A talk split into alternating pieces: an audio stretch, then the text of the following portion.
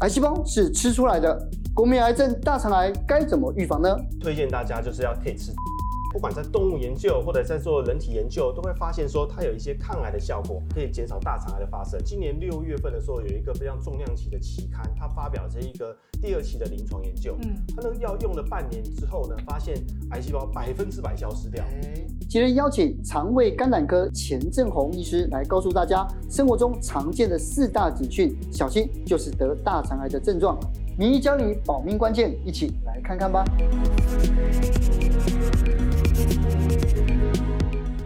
们相关经济学啊，每一次只要做肠胃的这种科目啊，嗯、然后这内容就很多人回想，嗯、发现台湾人真的对肠胃的保健非常在意。嗯，因为大家们说肠胃是第二颗脑嘛，嗯、对不对？对，它也会影响你的心情，整个身体的感觉都很明显。是，所以今天呢，我们再一次的请到了肠胃肝胆科的名医。这个钱正红医师要来跟我们来聊哦，就是台湾好像得大肠癌的人非常非常的多，是吗？没有错啊，我们就常常听到新闻报道说，我们台湾是这大肠癌的发生率非常的高。嗯，我来先讲一个案例哦，就是我的门诊有一个病患，她是一个三十九岁的女性病患，她来找我就医的时候，她是说她肚子觉得很胀，一吃完东西就肚子就胀起来，肚子感觉这半年来越来越大。那我就问她说，那你最近排便习惯有没有改变？她就说我都会排便啊，但是不知道为什么就变得比较稀软。那我就听起来就觉得不太对劲，我就帮他敲一敲肚子，发现里面胀气非常严重，嗯、而且他胀气的位置是应该在肠子。胀气他敲起来到底是什么感觉、啊？听起来像鼓音哦，就用手这样打鼓的声音。他只有时候自己会听得到肚子里面有咕噜咕噜的声音。嗯。对，后来我们请他做一个大肠镜检查，真的在乙状结肠发现一个很大的肿瘤，而且那个肿瘤呢，再进一步做电脑断层，他发现它是一个大肠癌，已经转移到整个腹腔，所以他的肚子变得比较大，事实上是已经是。癌细胞转移到整个腹腔到肝脏，然后产生一个比较严重的腹水，嗯，所以他才肚子才大起来。哦，所以这个病患算是第四期了，已经到末期。像有时候我们新闻常常听到的，像于愿琪。让大家知道是说，哎、欸，他是抗癌非常辛苦，抗癌了很久，对，好像做了七十几次化疗，对呀、啊，后来还是不幸的离开了。不过在案例当中，我听到几个像是呃排便有改变，或者是腹胀，这些是不是算是说几个警讯？其实是我们平常特别要注意的。哦，对，第一个就是我们所谓的排便习惯改变。我先跟大家说一下，就是说其实我们的大肠的肿瘤的癌细胞呢，在我们的肠子里面，它随着时间，它慢慢的会变长大。它在第零期、第一期的时候，其实不太有什么症状。到了第二、第三期的时候，肿瘤越来越大的时候，你的粪便就没办法很顺利的排出去。这时候大便就会变得比较稀软。是，所以它的改变是指粪便本来比较成型，后来变成比较稀软、比较松软，甚至变得比较细。那你没有办法一次把它排出来，所以它当然就可能自然的会对，没办法排的很顺，就会变成排比较多次。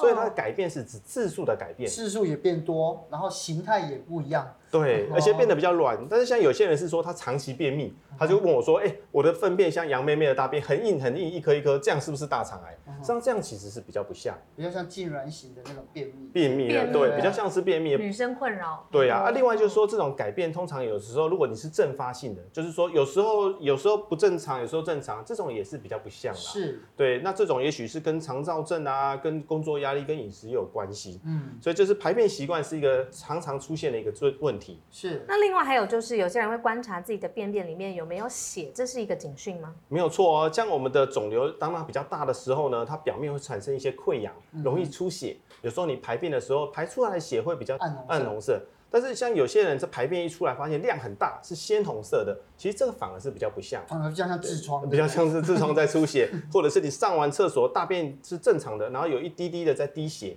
在马桶里面滴血，这个反而比较像肛门口的裂伤啦，或者是你大便太用力的啊，这种是比较不像。哦、所以比较典型的是我们的这个血呢，是跟我们的粪便混着混合在一起，是掺杂在里面，颜色会比较暗红一点。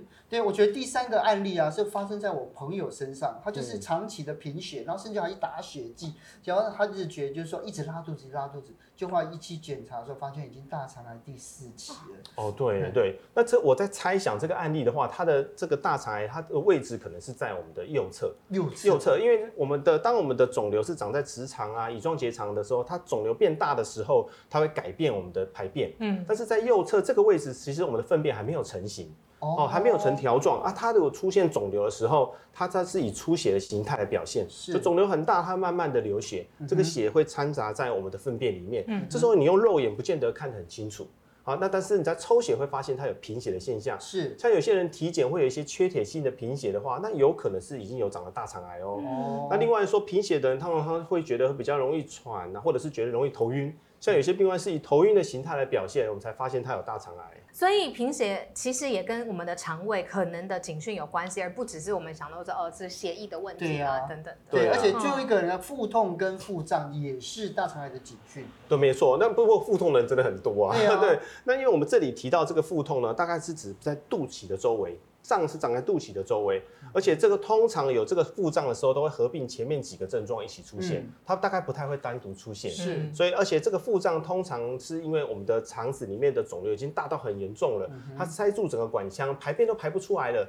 满满肚子都是空气啊，大便，这时候就会有腹胀的情况。是，所以如果你有合并上面几个症状，又有腹痛，那一定要赶快去就医。嗯，也许是很严重的状况哦。可是因为刚才我提到的那个案例啊，就是他不止贫血之外，他他没有腹痛和腹胀，但是他腰酸。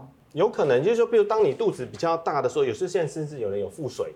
或者是有胀气的地方，是背部的话，会需要比较用力去支撑整个生产。对，没有错。台湾真的是大肠癌是这个发生人数最多的，是跟我们的饮食习惯有绝对的关系。没有错哦，我们像台湾的话，我们说大肠癌的发生率其实已经快到全球第一了，有时候是排名前三名了。那像像日本啊、美国其实也很高哦。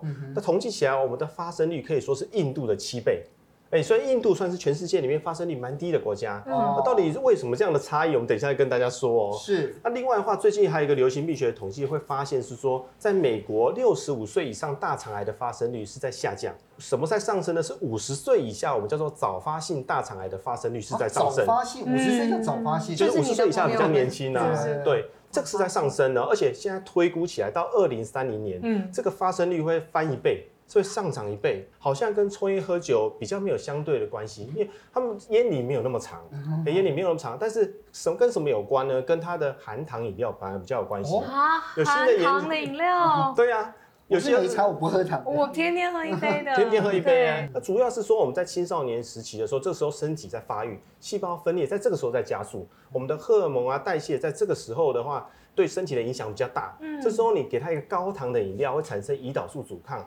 那让我们的大肠的癌细胞往坏的方向进展的速度也会增加。嗯，哎，所以统计起来发现说，如果你有常常喝一些含糖饮料，后来得到糖尿病，一样得到大肠癌几率会上升。是，换句话说，就是如果我们能够改善我们的生活作息或改善我们的饮食习惯，它可以避免掉六成大肠癌的风险哦。嗯嗯。好，那医师，我现在大概有一个基本的概念了，比如说抽烟啊、喝酒啊、吃肉啊，或者青少年的时候吃糖，嗯、这些都可能是危险的致癌因子。可是有没有一些反而是隐藏的大肠癌的危险因子，是我们平常容易忽略的？哦，对，第一个就是活动力少的人，就是比较不爱运动，那甚至是我们说是叫久坐的人。其实你常常坐的时间很久，它就容易大肠的蠕动就变得比较差。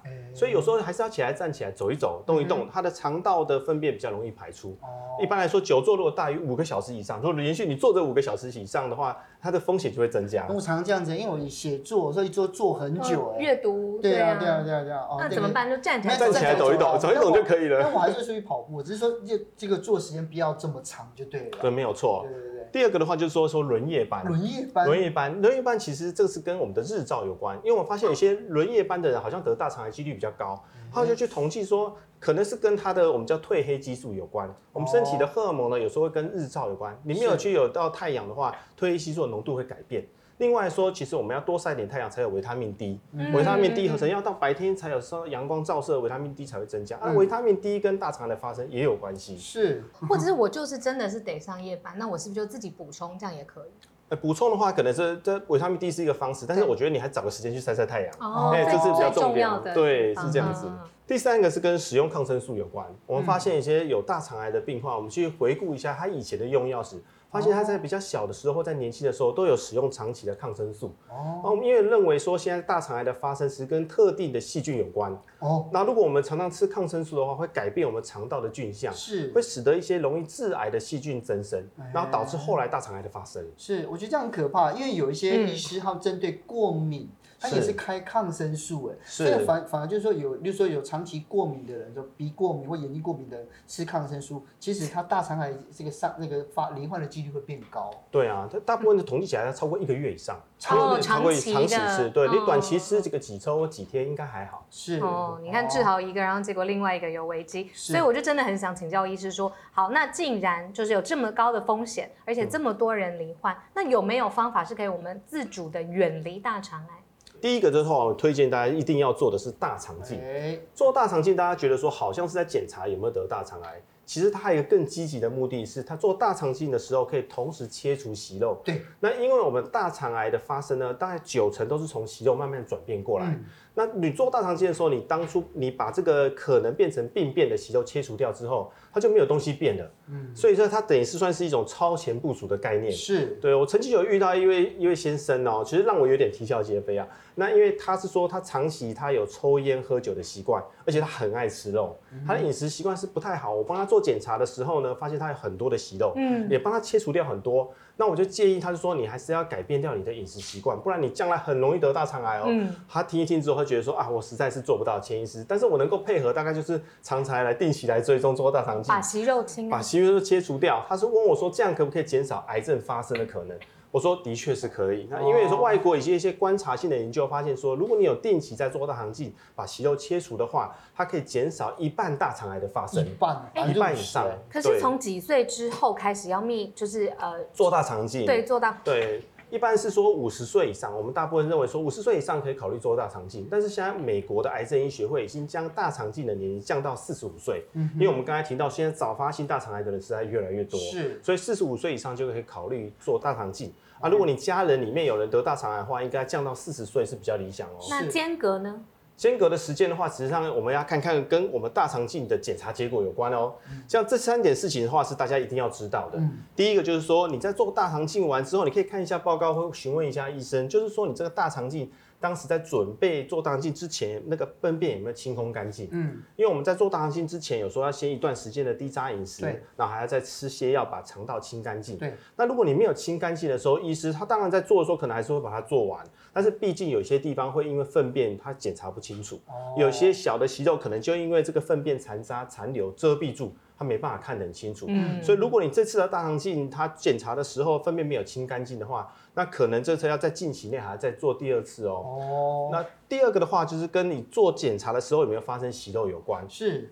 如果这个息肉是跟这有关系呢？对，就是因为我们息肉会慢慢会变成这我们所谓的大肠癌，嗯，所以我们的息肉当然有分不同的形态，嗯，有的我们叫增生性息肉，它是比较良性的，比较不会变成大肠癌，嗯，可是像有些腺瘤，比如说我们叫管状腺瘤啊、绒毛状腺瘤，或者叫巨齿状腺瘤，这种变成大肠癌的风险很高。如果你是安排的是由健保的门诊啊去做大肠镜，通常医生如果有有息肉觉得应该切除，他通常在在做大肠镜的时候就一并切除掉。嗯，那如果你这次选择的是做健康检查。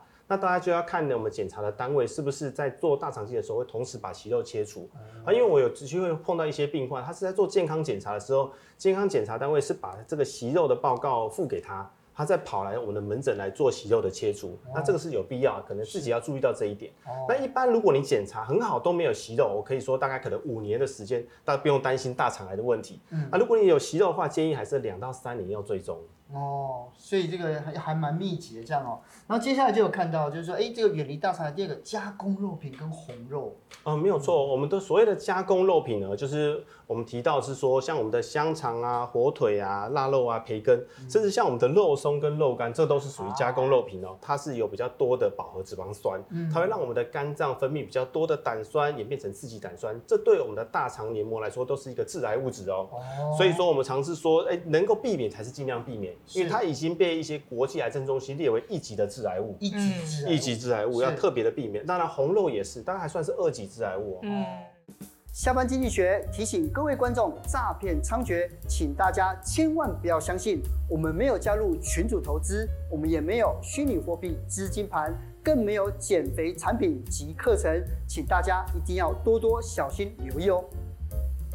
不管是中秋节还是任何的时候，你烤肉实际上还蛮疗愈的。可是要 怎么样才能安心呢？第一个说尽量不要明火烤，不要接触到火，然后温度不要那么高。对，烤肉时候要认真，要、哦、要翻面，哦、不然不翻面才容易烤焦。是，所以虽然那个有时候是担心烤不熟的话，你就可以先蒸煮过嘛。或者是先微波一下啦，或先蒸煮过之后，最后有一点风味就可以了。是，或者加一个锡箔纸来烤也会比较好一点。嗯，那第三个的话就是说，如果真的不幸已经烤焦了，不要勉强把它吃下去。嗯，像有些人就觉得他特别喜欢吃烤焦的地方。对呀，对呀，我觉得那个真只能说很勇敢而已。危险有负担呐。是，对。那不吃的东西我知道，有没有什么吃的我可以？积极来补充，哎、欸，这个我再跟推荐大家，就是要可以吃姜黄，欸、因为我们刚才有提到说，我们台湾呢是大肠癌发生率很高，但是有个国家像印度。它大肠癌发生率是很低的哦。是。那它，我想可能有两个原因。第一个就是说，他们不太吃牛肉、猪肉。对。它饮食文化中，素食的很多。素食的比例很高，对没有错。那另外的话，他们素食中，他们的添加的那个常常吃的是咖喱。对。尤其是咖喱里面，黄色的咖喱里面有黄色那个部分就是姜黄啊。是。这个姜黄事实上在不管在动物研究或者在做人体研究，都会发现说它有一些抗癌的效果。嗯、常吃姜黄的话，它可以减少大肠癌的发生。哦。所以就建议大家在饮食中试着去添加。姜黄或者吃一些黄的咖喱也不错哦。是，对。可是接下来的膳食纤维跟全谷摄取，这到底是什么呢？我们常常是说多吃一些高纤的食物呢，有助于我们的排便。嗯哼。那高纤大家想到的是蔬菜水果，是。其实蔬菜水果也很重要，并不是不重要。但是后来发现说全谷类的食物更重要。全谷为什么？就是因为它它里面除了这个纤维之外，还有其他的营养成分。哦。对，那我们建议大家是说可以把我们的白饭啊改成五谷五谷饭，或者是糙米胚芽米。这样会达到很好的效果，嗯，但是也不是鼓励说大家吃很多饭啊，我们是建议说可以做这样的改变。是，然后这个。在进入最后一个之前，我想一下，我说，因为刚刚有的人在吃全谷的时候喜欢吃锅巴，韩国下面就有锅巴，锅巴这种东西很奇妙，它介于烧焦跟不是烧焦这样子。对啊，是算什么？对，韩国的食物我实在是有点保留，因为他们算是大肠癌发生率第一名的国家，因为他们烧烤吃的也多啦。对，那毕竟一些焦黑的食物还是要存有一点疑虑。